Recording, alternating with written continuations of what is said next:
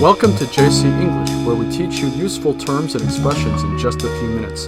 I'm your host, Jared. 嗨，大家好，我是 Cecilia，欢迎大家回到这些英语从洛杉矶发来的 Podcast。我们说一日三餐不可少哈，今天我们就来聊聊吃的话题。 Eating is one of the great pleasures of life, so it's only fitting that English is filled with food related idioms and expressions. 嗯，说起来，Jerry 可以说是个 foodie 哈，美食家，或者当用大白话来讲是个吃货，非常喜欢吃。那今天呢，他带我们来看 看看那些英语里面和吃相关的词汇表达。那我们节目的文本呢，可以在微信公众号 JC 英语的推送文章里找到，每期节目都有对应的文本。好，下面我们来看一下英语里都有哪些和食物相关的有趣的表达。For starters, you often hear people complain that they have too much on their plate. 哈 哈，too much on their plate 哈。我们以前其实讲过这个短语，它不是说盘子里有太多的东西，而是说压力特别大哈，too much to handle。This means they have too many things to do. Another way to say this is biting off more than you can chew. Biting off more than you can chew，咬的呢比你嚼得多。实际上它的意思就是自不量力哈。我们来看个例句 For example, you could say, I really bit off more than I could chew when I agreed to take on this new job on top of my other job. 这句话说，我同意在做其他工作之余呢，再做这份工作，那简直是自不量力。 Speaking of jobs, we often consider our work to be our bread and butter. Bread and butter 哈是这个英语国家的人最爱说的一句，它呢字面上的意思是面包和黄油哈。This is actually another way of saying that we rely on our jobs to survive，就是说维持生计的意思。 Yeah, this is why bread is also a slang term for money. 哦，这样 bread 还有钱的意思哈。 And yet another food related slang term for money is cheddar, which is a kind of cheese. Cheddar cheese 是一种口味比较淡的奶酪哈，那它在英语里也有暗指钱的意思。 我们有时候会说一件东西 very cheesy。 Right, if we call something cheesy, it means it is very cheap or blatantly inauthentic. cheesy 就是很俗哈，呃，还有不是非常真实的。那我们再来看个例句 For example, you can say, I don't like to watch cheesy romantic comedies because they're so unrealistic. 嗯，这句话说我不喜欢看俗气的浪漫喜剧，因为它们太不现实了。 Another common food expression is a piece of cake. A piece of cake 啊，字面上的意思是一片蛋糕。 This means something was very easy. A piece of cake 实际上就是说小菜一碟儿哈。我们看个例句， For example, the math test was a piece of cake. I made 100%. 这句话说这次这个数学考试啊，简直是小菜一碟，我得了一百分。 And if you want to have your cake and eat it too,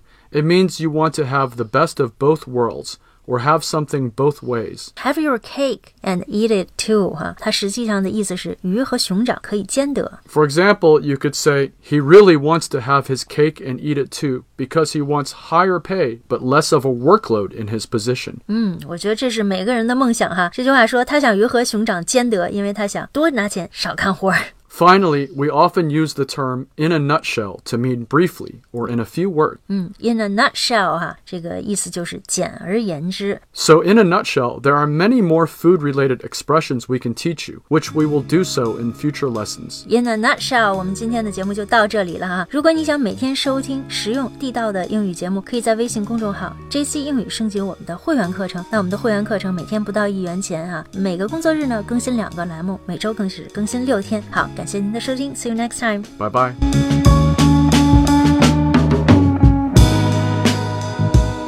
I used to rob and steal, now I make food for thought. Fresh like the air you snort. I drop jewels, little nuggets of wisdom, seeds that keep.